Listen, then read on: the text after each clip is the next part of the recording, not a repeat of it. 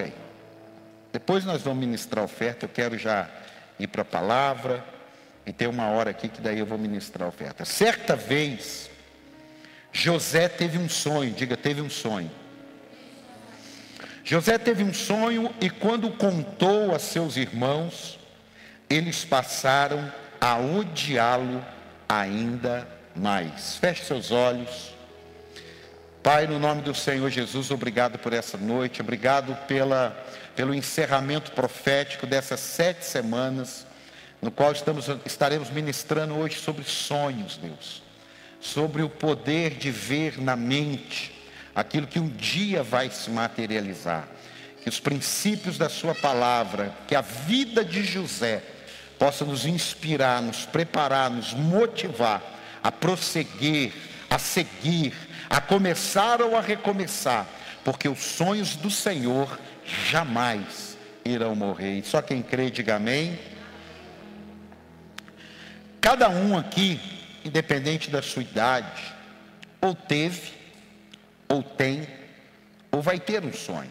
Ninguém consegue sobreviver, ninguém consegue ser pleno porque cada um de nós temos um propósito de Deus nas nossas, nas nossas vidas. Você não está aqui à toa, você não está aqui por acaso. Ah, não sei, eu estava à toa lá no céu e vim aqui para a terra. Não, você veio porque você tem um propósito de Deus. Diga amém. Agora escute isso. José sonhou em governar. Jesus sonhou em nos salvar. Quem é que tem o melhor sonho? Não tem isso. Quem é que tem um sonho maior? Não tem isso. Cada um tem um sonho. Às vezes nós somos tendenciosos a falar sobre grandes sonhos e pequenos sonhos. Abraão queria ser pai de uma nação, porque Deus disse para ele: Abraão, eu vou fazer você pai de nações. Esse foi o sonho que Deus gerou na vida de Abraão. Amém? Amém? Amém? Agora, e Ana? Ana queria ter um filho. O sonho de Ana era ter um filho. O sonho de Abraão era ser pai de nações. Então, se você ficar mensurando tamanho de sonho, também não faz sentido na nossa vida. Porque o que Deus tem para você é diferente do que Deus tem para mim, o que Deus tem para mim é diferente do que Deus tem para você. Mesmo na própria casa, pode ter dois irmãos ou vinte irmãos. Todos ali são indivíduos, todos ali têm apenas é, o mesmo ambiente geográfico, mas Deus estabeleceu para cada um ali um propósito profético. Eu posso ouvir um amém aqui ou não? Cada um de nós, eu tenho três, eu e mais dois irmãos. Deus teve um propósito na minha vida, tem um propósito na vida do meu irmão, tem um propósito na vida da minha irmã. Ponto final. Na casa da minha mãe são onze, eram onze, um morreu.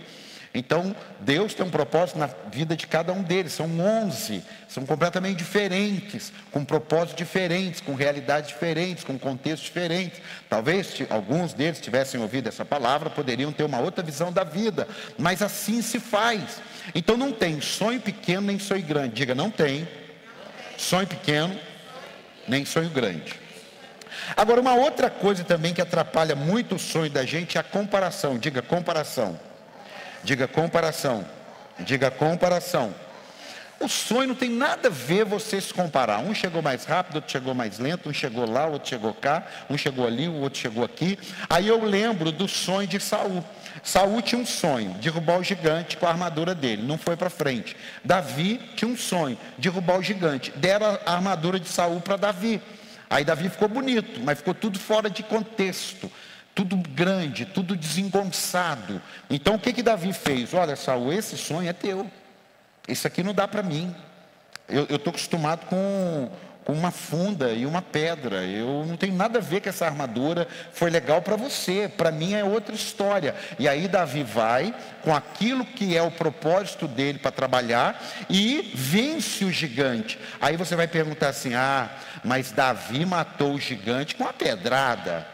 E, da, e Saul não matou o gigante com uma espada, mas nunca mais Davi matou um gigante ou matou qualquer outro ser humano com uma pedrada. Pelo menos os relatos bíblicos não tem. Por quê? Porque dali para frente mudou alguma coisa. Sabe uma coisa que é importante no sonho, principalmente você que de repente está sonhando com alguma coisa que ainda não aconteceu, é, o sonho exige etapas. Diga, sonho exige etapas.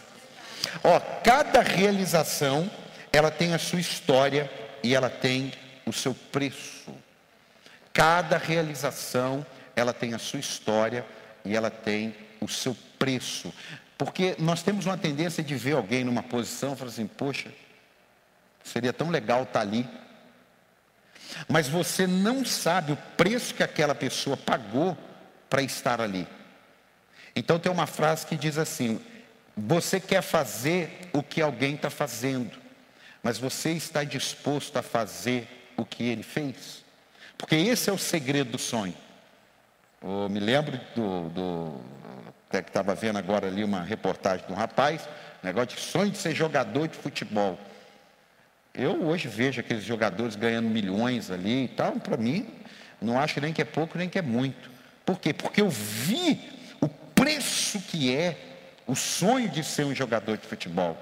Eu nunca mais me esqueço do Davi Luiz, quando ele deu uma entrevista na Copa, que ele foi jogar num time lá no Nordeste e ficou dois anos sem ver os pais, sem ver ninguém da casa dele, porque ele recebia um salário mínimo.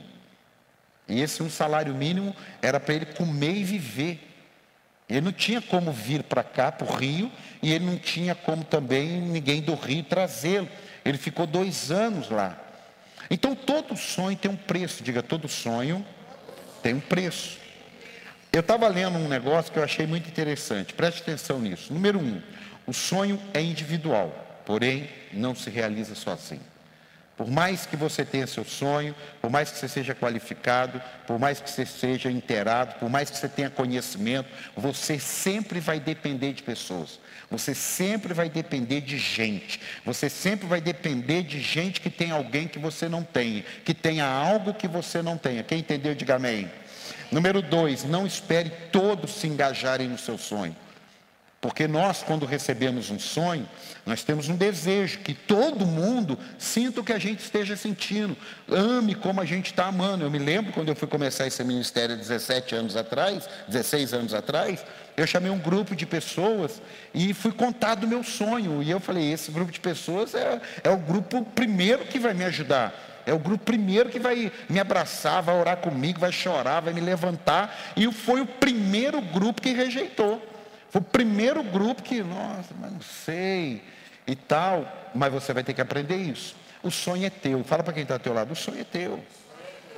Terceira frase: cuidado em considerar tudo que falam para você e de você. Dependendo do ambiente que você está, o seu sonho, nós vamos voltar para a vida de José, é só uma base aqui para você entrar na vida dele.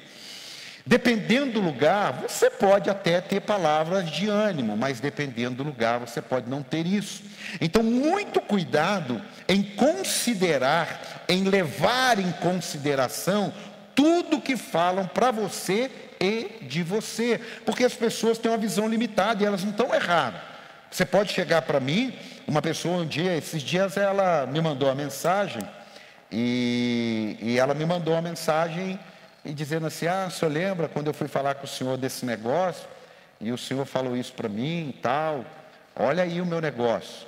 Aí eu mandei assim para ele: O seu contexto era outro. Se você mudou o contexto, e aí agora eu fiquei sabendo que ele fechou os negócios que ele tinha.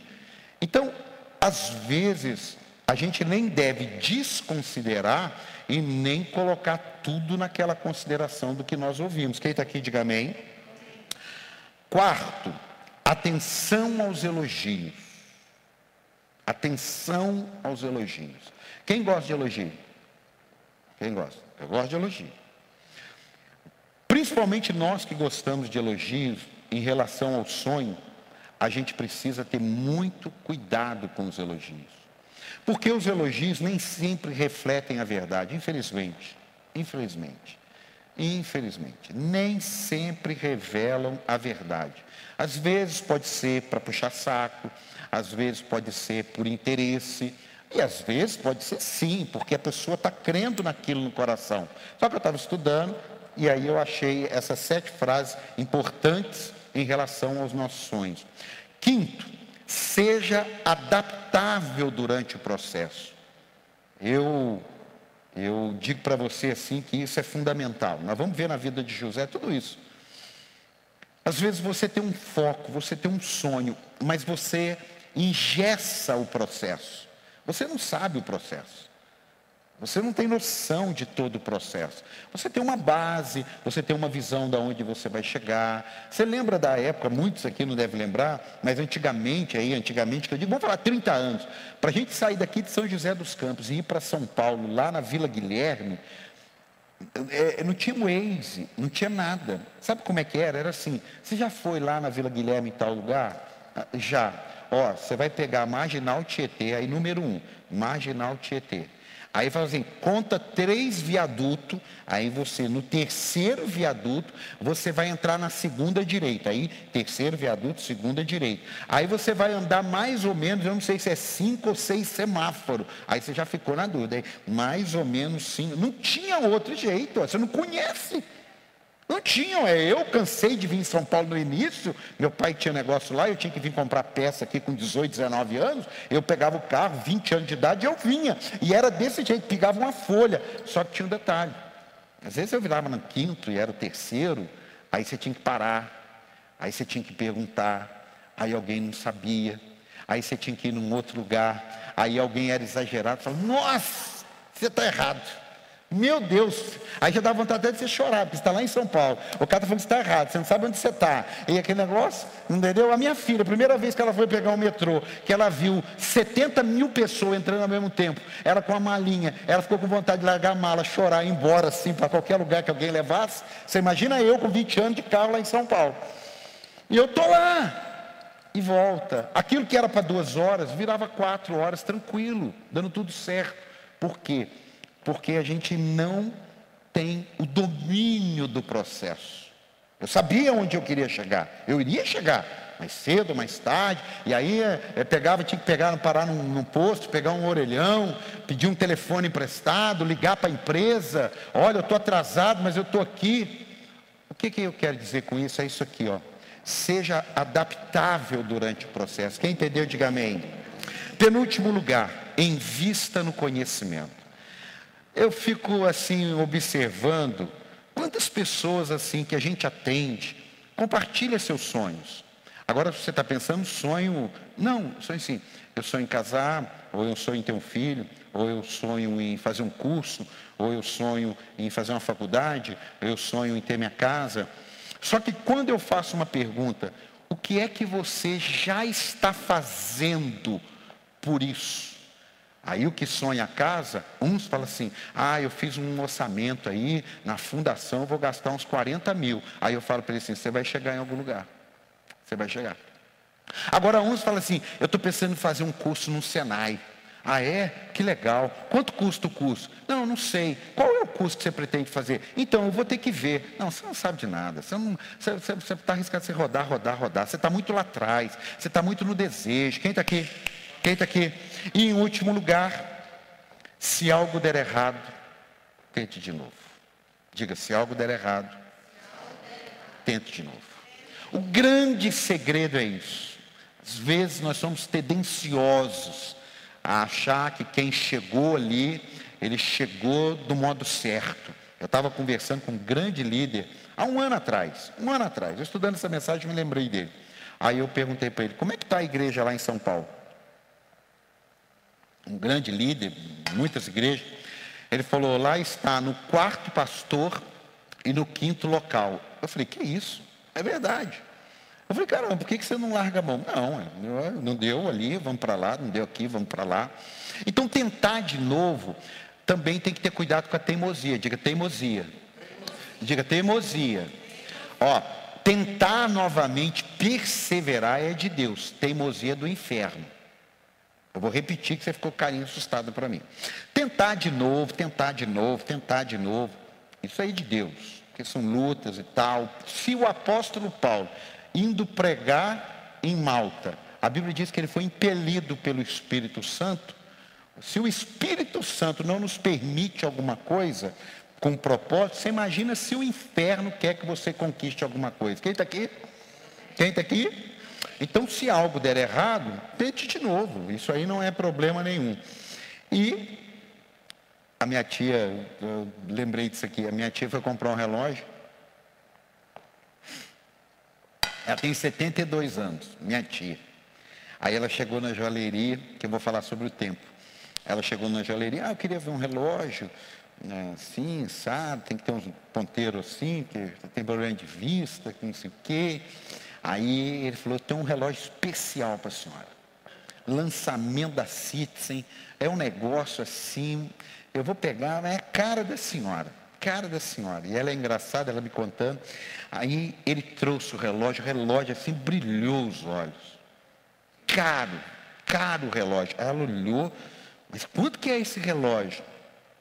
Aí, sei lá, cinco mil.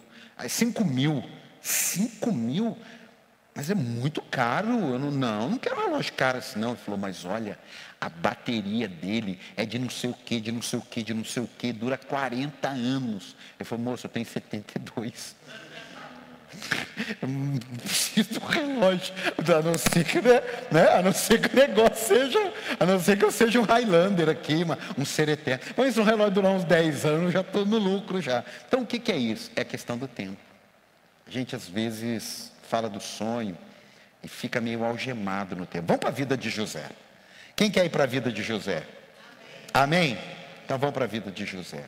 Escute isso aqui. Quem não tem sonhos, ou parou de sonhar, ou morreu. É pesada essa frase. Sim.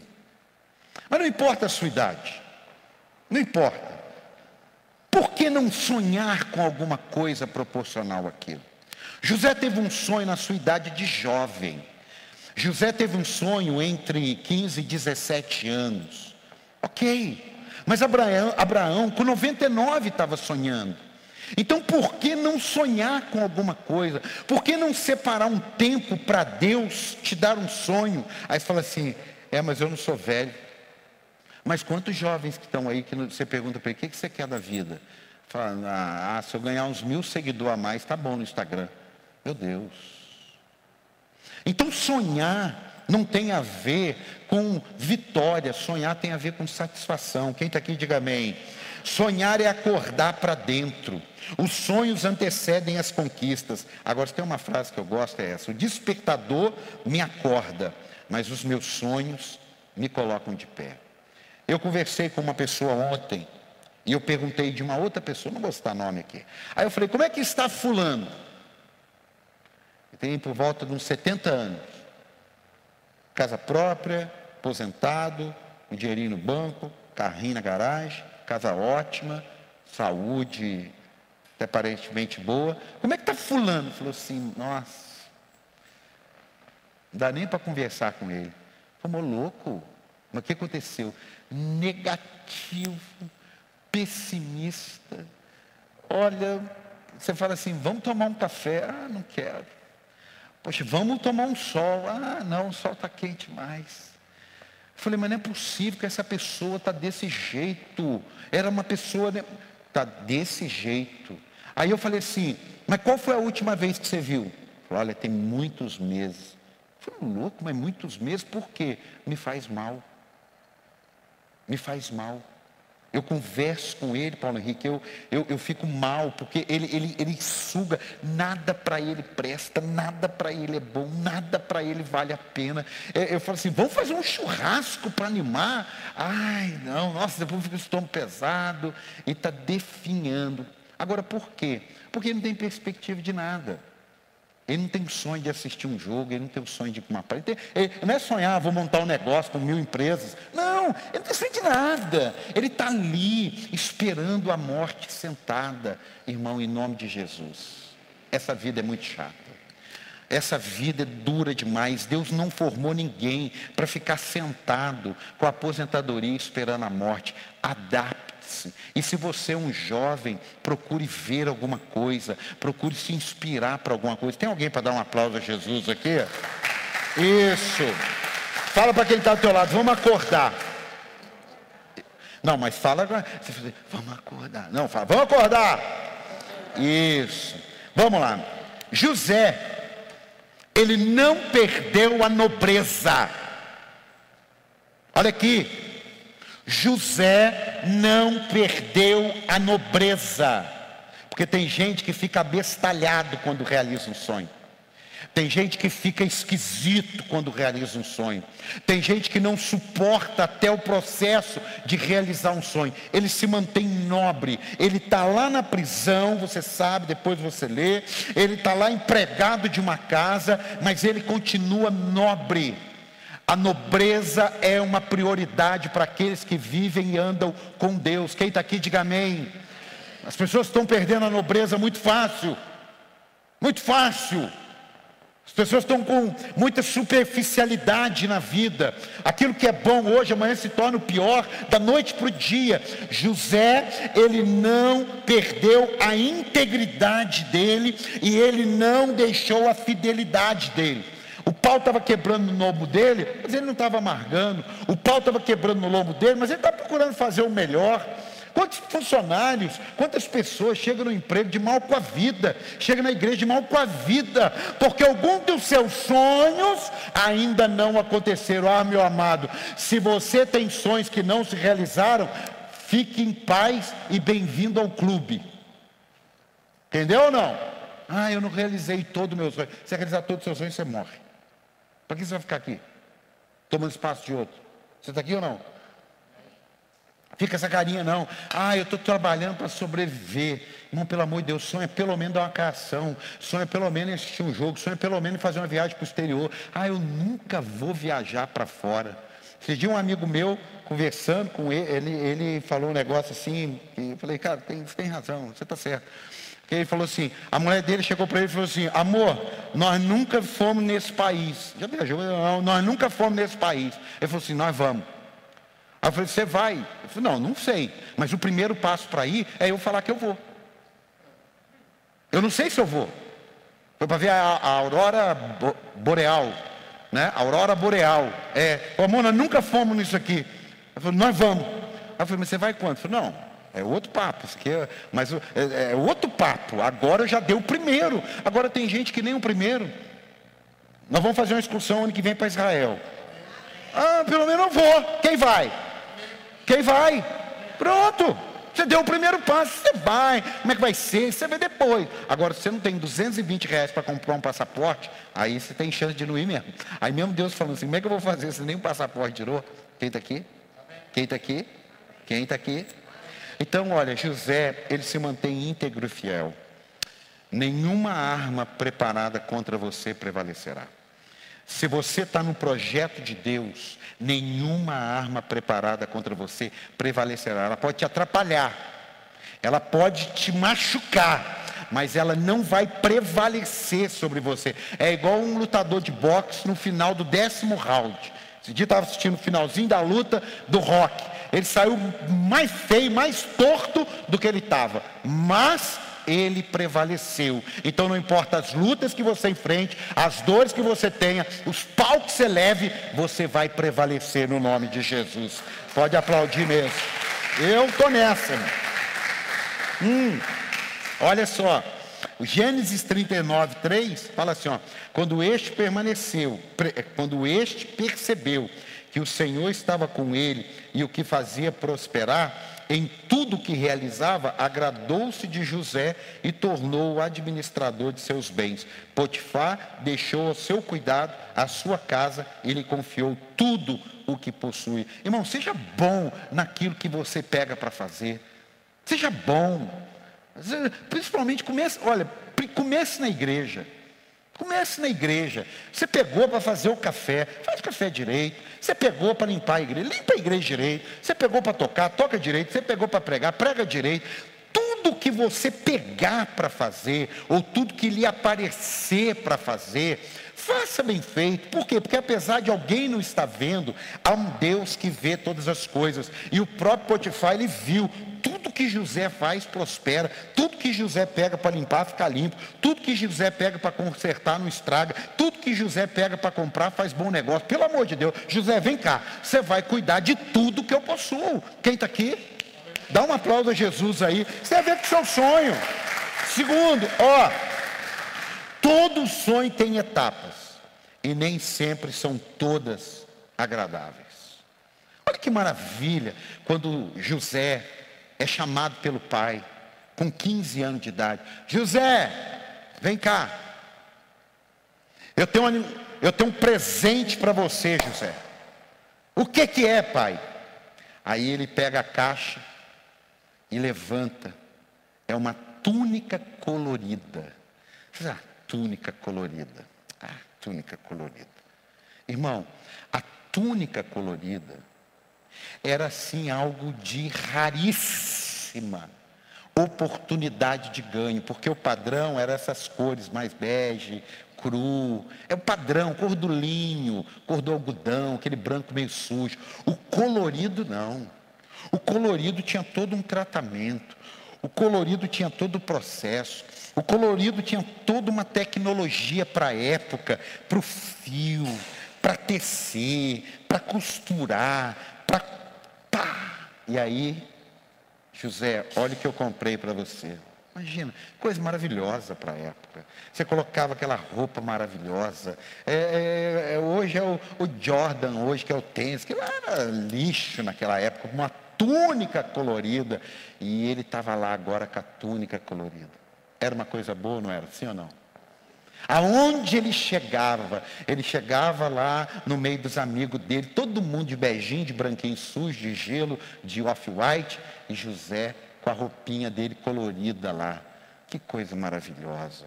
Que coisa linda. Aí José tem um dia que ele chega no ambiente com a túnica colorida e fala assim: Meus amigos, você acredita que eu tive um sonho? Contei para meus irmãos. Como é que é o sonho, José? Sonhei que vou governar. Sonhei que vou cuidar dos meus irmãos. Sonhei que os meus pais serão submissos à minha autoridade. Uau, José! Só que os irmãos dele, a Bíblia diz que o odiavam. Escute. Os irmãos o odiavam. Não, o odiavam ainda mais. Porque uma coisa é você suportar a túnica, outra coisa é suportar o sonho. Irmão, por que, que a Bíblia fez questão de dizer: os irmãos de José o odiavam ainda mais, porque conforme José crescia naquilo que iria realizar, mais incomodava alguém. Abre sua mão aí e aguenta firme. Eu quero profetizar coisas grandes para você, mas também se prepare, que vão odiar mais você. Mas Jesus vai amar cada vez mais você. Ou melhor, Jesus não vai amar mais, é uma medida de amor, mas Jesus vai cuidar de você mais e mais e mais. Dá um aplauso ao Senhor. Ah, eu estou crendo, irmão. Olha que coisa boa. Era o filho da velhice. Por isso que é um perigo, irmão. Deixa eu falar uma coisa para você. Aposto, mas isso aí é sua opinião? Não. Isso é só vida na vida. Por isso que é um perigo a pessoa muito velha ter um filho. Por quê? Porque ele já não quer saber mais de briga, ele não quer saber mais de educar, ele não quer saber de desgaste, porque dá desgaste, mano. Criar filho dá desgaste. Você deu desgaste para ser criado, eu dei desgaste para ser criado. Criar filho dá desgaste. Aí, José era o filho mais novo da velhice, com a mulher amada Raquel. Ah, então tudo que José queria era uma maravilha. Ele foi criado num ambiente desse. Só que a vida dele não termina com 17 anos a vida dele continua. Eu, eu não sei até que ponto eu concordo, porque eu não parei para pensar, mas eu já vi estudos, revelações, que José precisava passar por isso para arrancar o mimo dele. Faz sentido? Faz. Então José precisava passar por aquilo para arrancar o mimo dele, para ele saber que a vida não é só do jeitinho que ele pensava, e para aquilo que Deus iria fazer na vida dele, ele não poderia ser aquela criança, aquele jovem, aquele adulto, do jeito que vinha vindo. Faz um pouco de sentido. Por isso que eu e você, às vezes, Deus permite algumas coisas para a gente amadurecer. Por isso que uma criança, eu estava vendo ali o Davi agora, Aí ele foi lá, abriu a água lá, eu falei, ó, oh, não deixei para fazer isso não, hein? E é perigoso ele tombar o filtro também. Aí ele saiu tudo, né, igual o pai dele. O pai dele é assim. Aí eu falei, ó, oh, cresce, hein? Isso aí cresce. Isso aí cresce, dá tapinha, isso aí cresce e depois complica. Só que lá fora, aí Deus fala assim: eu vou ter que resolver essa parada. Então, o sonho de Deus para você não vai ser da noite para o dia, tem um processo. Quem está aqui, diga amém. Dá um aplauso a Jesus aí, receba isso, recebe no seu espírito. Porque, irmão, olha aqui, você não está aqui na igreja assim, é, eu vim no culto hoje. Deixa eu ver, eu no culto hoje. Não, você veio para a igreja porque Deus te salvou, Deus colocou o Espírito Santo em você e está te enviando de volta para cumprir o propósito dele nessa terra. Dá mais um aplauso a ele por isso, pelo amor de Deus. Ó, oh, olha só que interessante. Escute isso aqui, escute isso aqui. Gênesis 39, 19. Olha, o que eu estava falando. Ó. Quando o seu senhor ouviu o que a sua mulher lhe disse, pô, José estava crescendo, pô. José já tinha superado os problemas lá. Falou, ah, eu estou aqui mesmo, tenho que trabalhar nessa casa. Entendeu? Eu vou, vou, vou fazer igual fazia lá em casa, vou cuidar com zelo, vou me submeter, ninguém vai me dar carinho aqui, mas não tem problema não. Eu não vou reclamar, eu não vou murmurar, eu não vou amaldiçoar meus irmãos. Você não encontra na Bíblia. Eu vou te mostrar um negocinho que dá para a gente entender que José deu uma pequena sangrada. Eu vou te mostrar na Bíblia. Mas é um negocinho tão pequeno. E José segue a vida. Aí, ó, quando o seu senhor ouviu que a sua mulher lhe disse, foi assim que o seu escravo me tratou ficou indignado, mandou buscar José e lançou-o na prisão. Quer dizer, quando estava tudo bem, estava tão bem para José, que a mulher de Potifar botou o olho, o olho nele. Aí que eram postos, e aí mandou buscar José, lançou na prisão, em que eram postos os prisioneiros do rei. José ficou na prisão, mas o Senhor estava com ele e o tratou com bondade concedendo-lhe a simpatia do carcereiro. O processo estava ruim, a etapa estava ruim, mas Deus estava cuidando. Levanta sua mão aí. Levanta as duas. Eu quero declarar sobre a sua vida, não importa o sonho, não importa a etapa, não importa o que aconteça, o Senhor estará cuidando da gente. Dá um aplauso aí. O Senhor, ah, Ele vai estar cuidando. Ah, eu não tenho dúvida disso, irmão. Por mais que mentiram, Deus sabe a verdade. Diga, por mais que mintam, Deus sabe a verdade. Agora diga com fé, por mais que mintam, Deus sabe a verdade. Outra coisa que eu aprendo com José, escute, no caminho, no processo do sonho, Deus prepara as pessoas certas nos lugares improváveis. Às vezes a gente fala assim, meu Deus, como é que vai ser? Deixa eu te contar uma coisa. Eu não lembrava disso. Eu quero que fique registrado. Eu cheguei um dia, olha para você ver como que. Você tinha que ter sabido disso antes.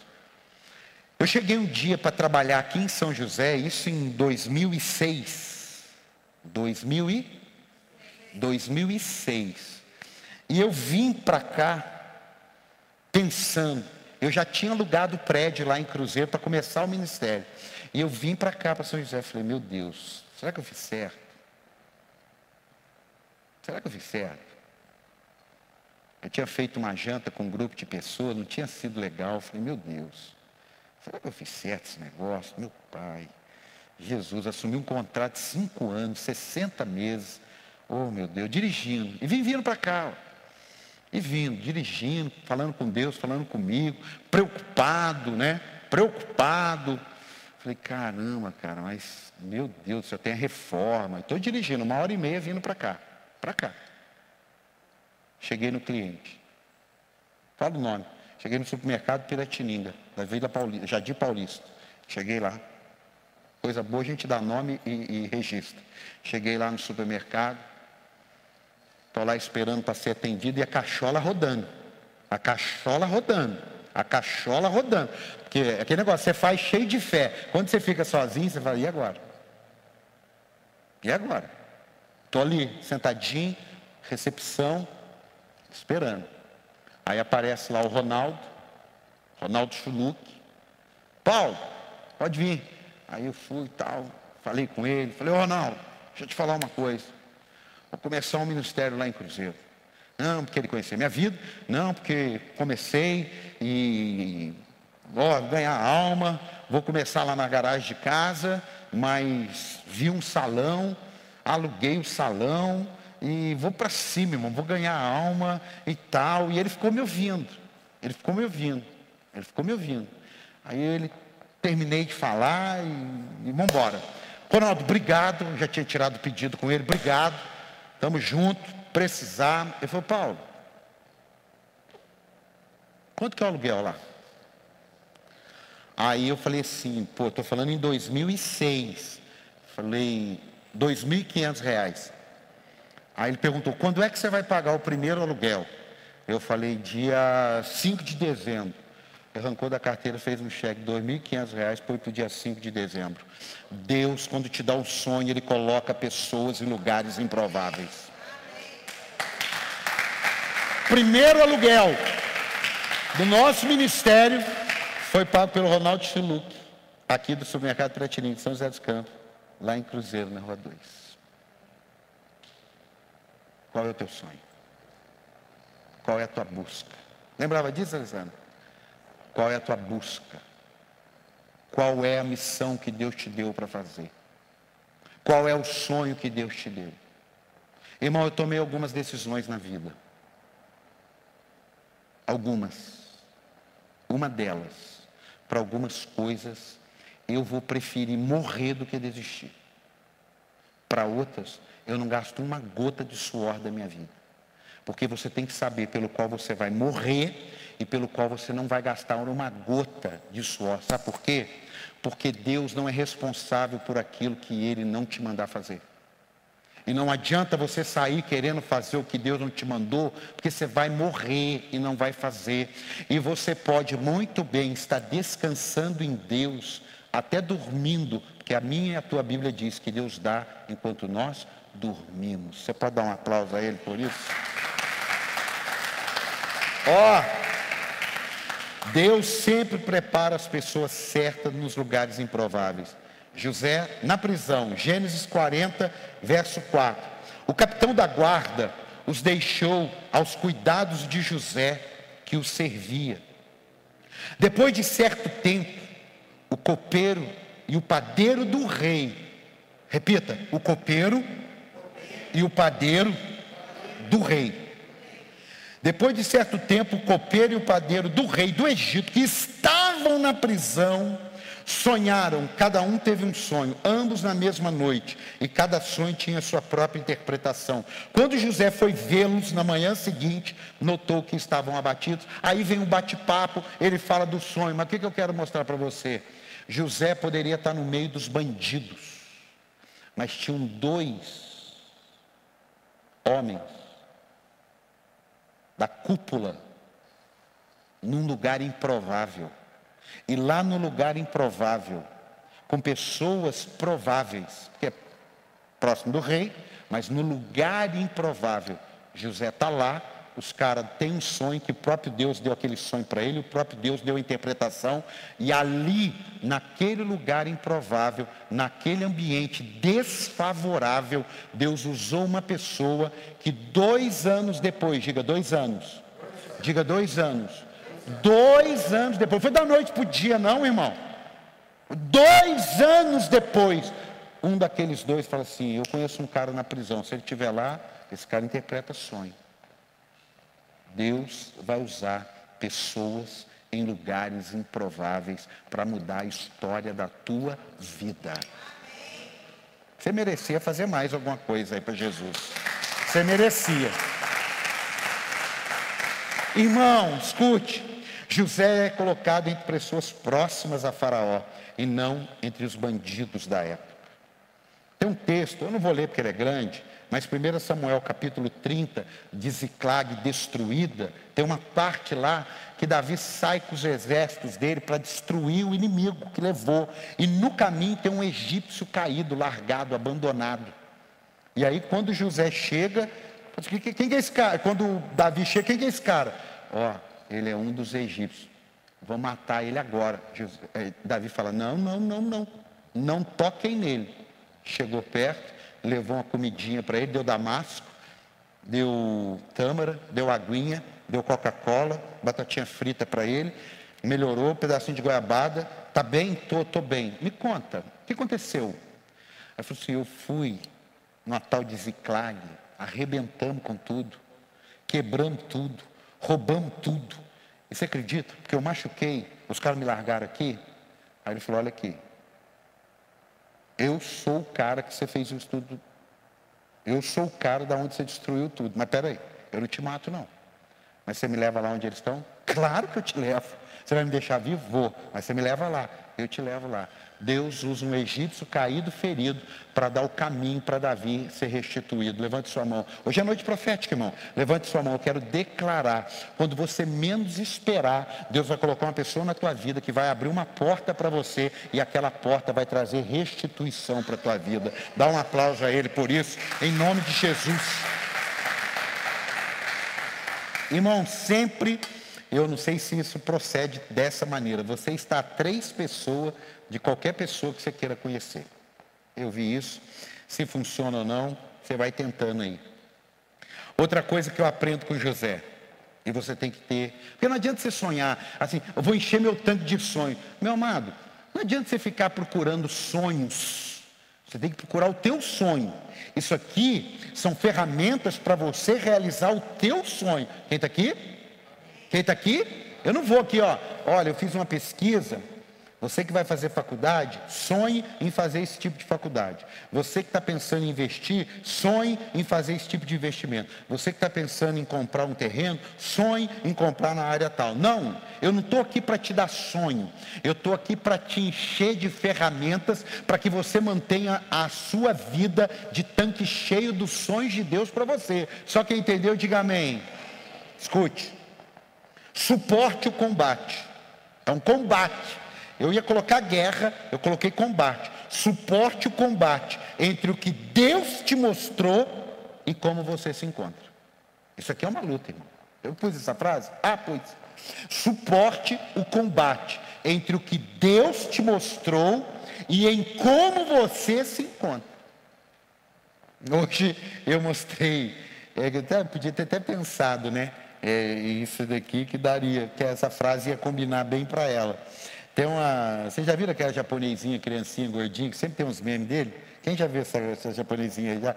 Aquilo lá, eu estou querendo rir, eu ponho naquela japonesinha lá e, e saio rindo. Aí tinha um, eu não sei se eu vou achar aqui, e aí tinha uma dela, deixa eu ver se eu acho aqui, eu vou falar para você, que isso aqui é, é pérola. Ah, tem, aqui, ó. Aqui, volta a frase, deixa a frase aí. Suporte o combate entre o que Deus te mostrou e em como você se encontra. E aí, é, o meme é esse aqui, ó. Você não vai ver, mas vou te explicar. Ela está com esse barrigão dela do lado de fora, deitada num sofá, acabada, e aí o meme está assim. Será que eu terei resultados na academia assim? Aí a pergunta, assim como? Assim. Ela desse jeito, com esse barrigão, caído no sofá. Então, meu amigo, o que você vê caído no sofá com essa barriga aqui, Vai não, irmão. Não vai não. Ó, Gênesis 40, 14. Quando tudo estiver indo bem com você, olha o que que José fala. Quando tudo estiver indo bem com você, lembre-se de mim e seja bondoso comigo. Fala de mim ao Faraó e tire-me desta prisão, pois fui trazido à força aqui, ó pois fui trazido à força na terra da terra dos hebreus e também aqui nada fiz para ser jogado nesse calabouço. É a única hora que eu encontro uma, uma feridinha na alma de José. Eu não encontro outra hora. E aqui já tinha se passado aproximadamente 13, 14 anos. É a única hora, né? Porque ele dá uma derrubada na alma dele ali. Você está entendendo isso ou não? Ele dá uma derrubada na alma. Ele fala: Poxa, eu já fui forçado a sair da terra dos hebreus. Eu, eu não estou aqui porque eu quero. Eu não sou filho de escravo. Eu não estou aqui. E aí ele termina dizendo assim: Eu não fiz nada para ser jogado nesse calabouço. A mulher do inferno falou que eu dei em cima dela. É mentira. É, é, é, é só aqui que você encontra alguma coisa. Só aqui, tem que estudar esse caso psicológico de José, que só ali que ele fala alguma coisinha. Eu acho que não é à toa que ele dá aquele choro doido, grita, que o palácio inteiro ouve, né? Sei lá, não sei. Essa é a única hora que a gente poderia dizer que pesou a dor. Mas, mas,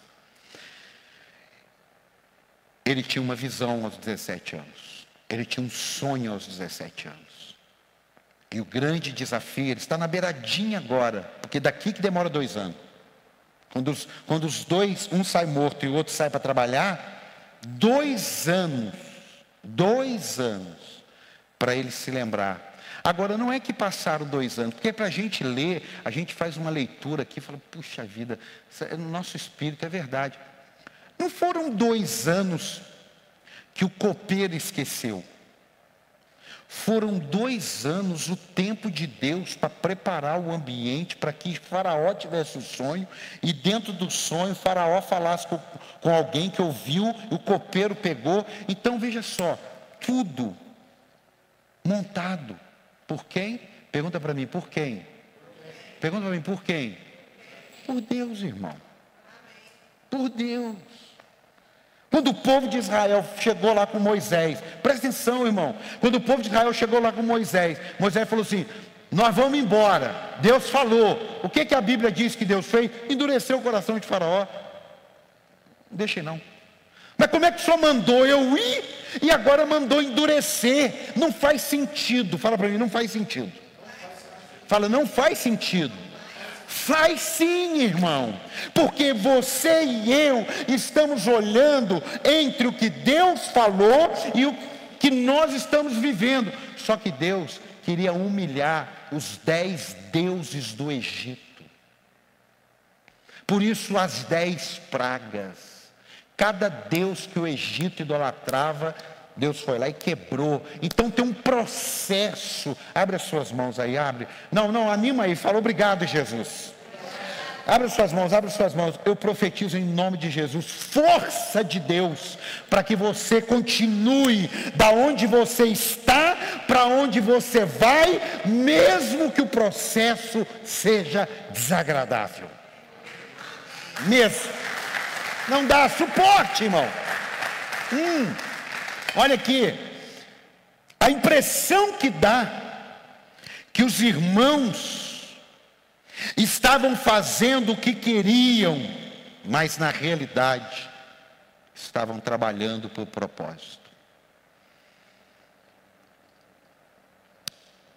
Eu não sei se você já viveu algum tipo de situação contrária àquilo que você está buscando. E depois, depois, depois, diga depois. Depois você olha para trás e diz assim: era necessário.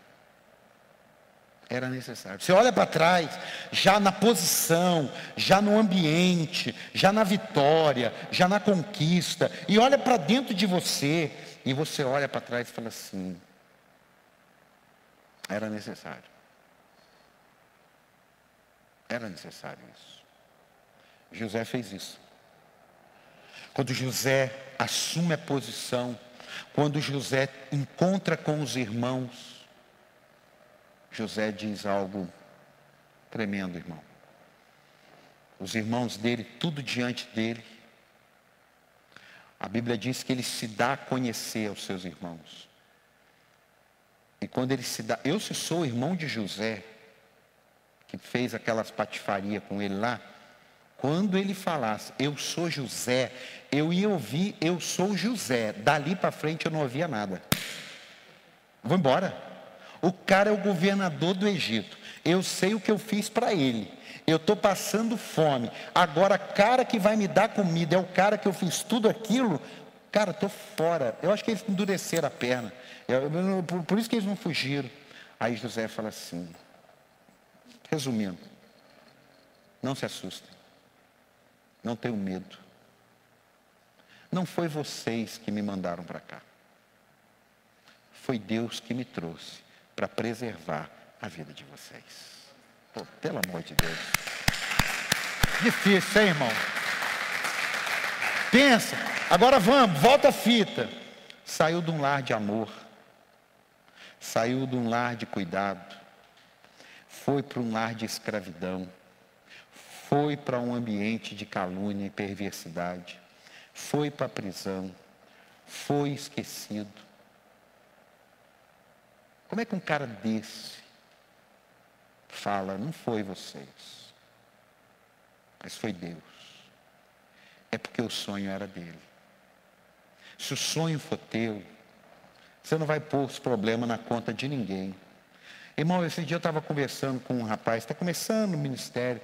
Ele falou assim: é, porque tem gente que pode atrapalhar o ministério das pessoas. Eu falei: peraí, peraí. É, peraí, eu não entendi. Eu não entendi. Você diz que tem gente que pode atrapalhar o ministério das pessoas, mas assim, atrapalhar, em que sentido? Atrapalhar, ué. Poxa, apóstolo, quantas pessoas aí poderiam ter rompido, mas não teve o apoio de ninguém? Eu falei, irmão, muda a sua teologia, ainda mais que você está comigo. Não, não fala isso não. Muda a sua teologia. Nunca mais você fale isso. Você está falando para mim, você está falando para Deus, que um comedor de arroz e feijão atrapalha aquilo que Deus sonhou para alguém? Não, não, não fala isso não. Deus mata uma pessoa dessa, Deus ressuscita, Deus faz qualquer coisa. Meu amado, abre suas mãos. O que Deus fez você sonhar é responsabilidade dele. Pode levantar os irmãos que quiser, pode esquecer quem quiser, pode dar o pau que quiser. O que Deus falou vai acontecer em nome de Jesus. Dá um aplauso ao Senhor aí. Ah, se ele falou, vai! Ah, vai, irmão. Irmão, eu quando comecei essa igreja, gente ficou até sem falar comigo. E os mesmos que ficaram sem falar, muitos deles passaram anos sendo alimentados por mim aqui. Isso faz parte. Irmão. Fala para quem está ao teu lado aí, isso faz parte. Caminhando para o fim aqui, ó, nós vamos ter a ceia ainda. Escute. Saia da crise do tempo. Eu não entendi, pô. Você tem um sonho. Quem tem um sonho aqui? Levanta a mão. Eu tenho um sonho. Saia da crise do tempo. Porque o tempo, ele pode roubar de você. Se tem alguém que também atrapalha o seu sonho de Deus, é você mesmo. Aí sim, aí eu concordo. Gênesis 40, 23. Coloca para mim aí. Gênesis 40, 23. Depois você volta para isso aí. Gênesis 40, 23. O chefe dos copeiros, porém, não se lembrou de José. Ao contrário, esqueceu-se dele. Então, aquilo que José pensou, você fala comigo assim, ó, apóstolo, trouxe um currículo aqui, e eu estou sabendo que o fulano de tal está pegando gente para trabalhar. Quebra meu galho, estou desempregado, duas crianças. Ajeita lá para mim. Claro. Deixa comigo, irmão. Você vai esperar o quê? Uma semana? Dez dias? Quinze dias? Um mês? José esperou dois anos. Então, se eu e você entrarmos, volta para a crise do tempo. Se eu e você entrarmos na crise do tempo, a gente sempre vai estar fora dele. Por quê? Seu sonho hoje, eu gostaria que fosse realizado hoje à noite ainda. É ou não é? É ou não é? Nós fizemos um projeto aí, e aí o cara ficou de me entregar o projeto na sexta-feira, três da tarde. Aí ele falou que ia me entregar o projeto cinco da tarde. Aí falou, não consigo não. Eu só entrego segunda. Eu falei, não, você falou hoje. Ele falou, mas só se você vier aqui 11 horas da noite. Eu falei, 11 horas da noite. É simples assim. Por quê? Porque eu, eu quero. Agora Deus não. Deus ele sabe. Deus é o Kairos não é o Cronos. O meu tempo é diferente do tempo de Deus. Para José, esqueceram dele. Para Deus não tem nada esquecido. Você acha que Deus é um velho que não anotou em algum lugar da agenda e que, ah, meu Deus, fizeram aquilo para José? Não, o senhor não falou nada? Meu Deus do céu, como é que vai ser agora? Não, está tudo certo. Ó, José está orando lá na prisão. Não, eu sei, vai ser no dia tal, a tal hora, o copeiro vai falar dele. Fica tranquilo. Ah, então beleza, está tudo certo. Você está aqui? Quando Jesus, Jesus, se você não leu, Jesus por três a quatro momentos, ele foi perseguido para ser morto. Tem um texto, nós fomos lá no Vale do Precipício já, dia que você for lá em Israel, a gente foi no Vale do Precipício, onde ele prega um sermão, e a Bíblia diz que foram para matá-lo. E quando ficou sabendo, a Bíblia diz, quando ficou sabendo, disfarçou-se e saiu no meio da multidão. Jesus não ia morrer? Sim ou não? Sim ou não? Ah, por que ele já não morreu? Porque não era a hora, irmão. Naquela hora, a Bíblia diz que ele disfarçou-se e saiu no meio da, da multidão. Meu amado, tudo tem a hora de Deus. Eu não sei que horas que vai ser. Igual a volta de Jesus. Ah, Jesus vai voltar, vai. Claro que vai voltar. Mas ele não está voltando, não, porque eu já te disse. A impressão de estar tá voltando, parece que ele vai vir para São José e saiu de São Paulo. E ele está ali em, em, em, em, Santa Isabel. E daqui a pouquinho ele chega aqui. Não. Quando ele sair, ele vem, leva. E meu irmão, quem ficar, ficou. E quem foi, celebre. Tem alguém que vai aqui? Então celebra aí em nome de Jesus. Dá um aplauso a ele. Ó. Esses dias eu fiz uma aula e eu aprendi uma coisa. Eu não lembro o termo. Me perdoe eu esqueci de pesquisar. Somente Deus pensa, fala e cria ao mesmo tempo. Para a gente entender, e disse Deus: haja luz, e houve luz. Gênesis 1, 1 é, um, é, é, é, é para a gente entender. Gênesis 1, 2 é, é para a gente entender. Mas tudo que Deus pensa, tudo que Deus fala, já está criando automaticamente. Aí é por isso que nós, seres humanos, a gente pensa muita coisa, fala menos e age quase nada. Deus não. Ele pensa, ele fala e já vai acontecendo tudo ao mesmo tempo. Você entendeu isso ou não? Então eu e você precisamos sair da crise do tempo. Agora, sair da crise do tempo também é fazer uma leitura. Tem 40, eu tenho 51 anos de idade. Ah, meu sonho é jogar na seleção brasileira. Não, você está precisando ir no médico. De cabeça. Porque você não está normal. Amém? Amém? Amém?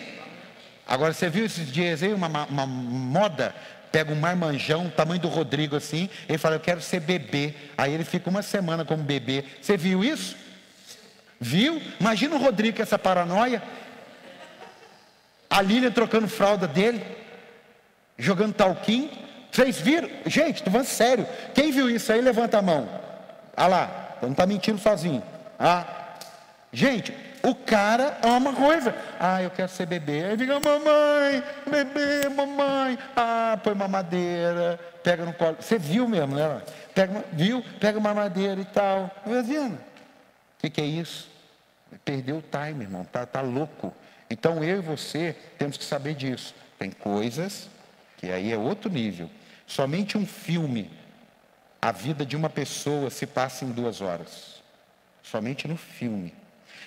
Olha para você ver, não, eu não vou entrar nem na questão teológica aqui, eu vou só despertar em você. Coloca Gênesis 1, para você entender.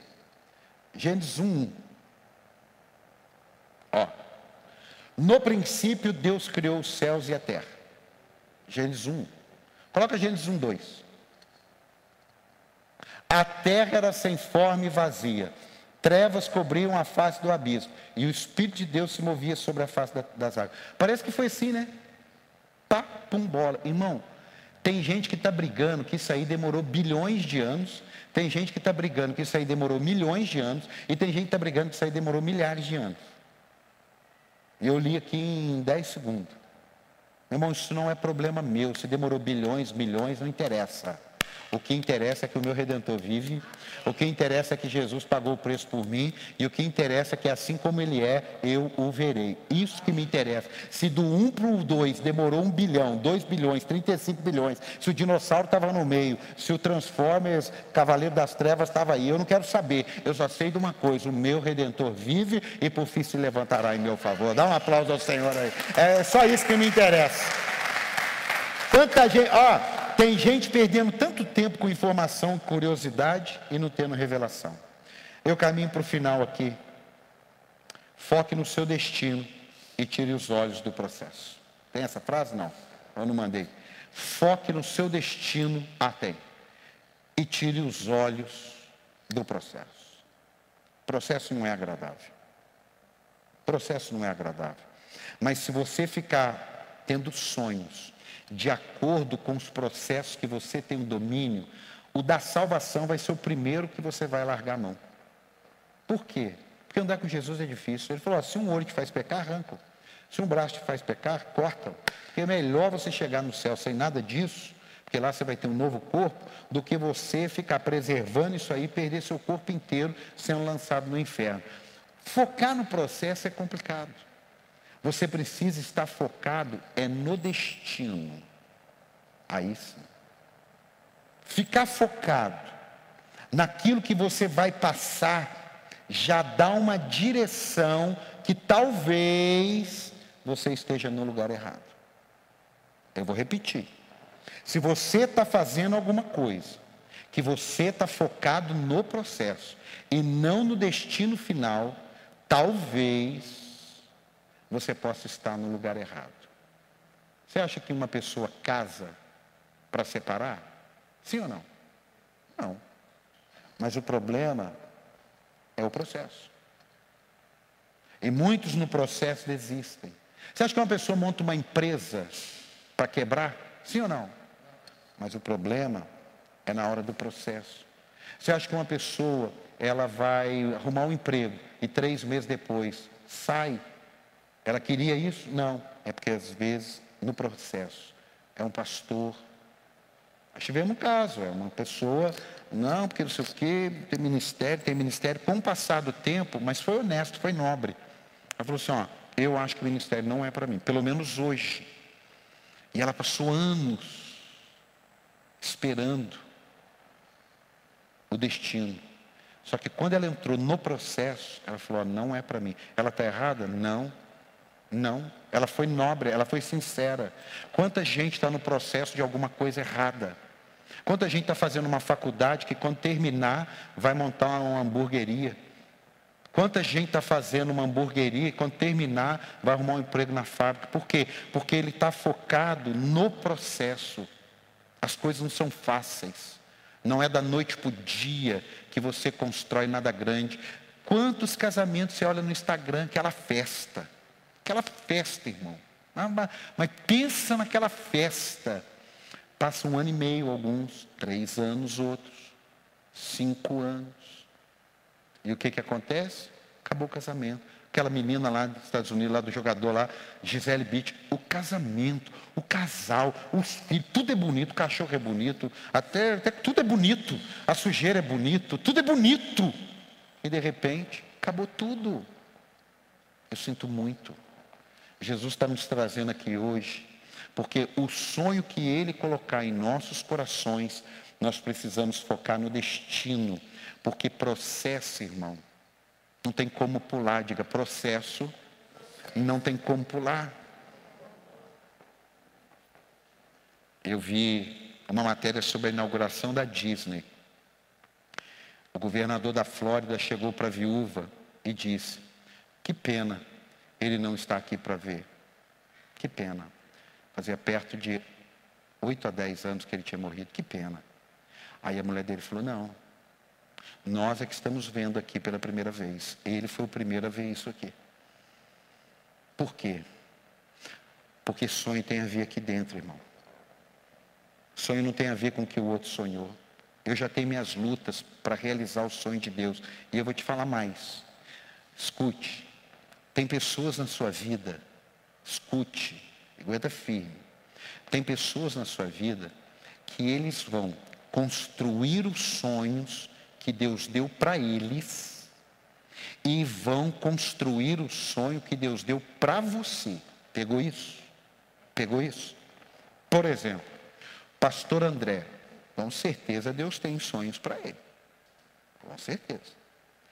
Mas se Deus colocou o pastor André para construir os sonhos que Deus me deu, é uma benção.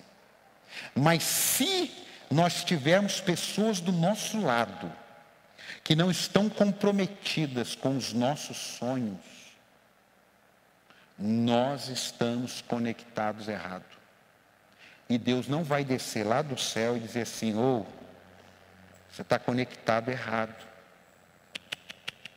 Nós temos que ter discernimento daquilo que Deus quer fazer na nossa vida e das pessoas que Deus vai colocar na nossa vida.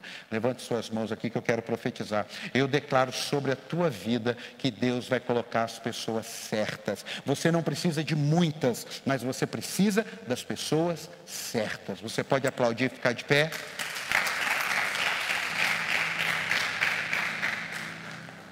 É a série de sonhos.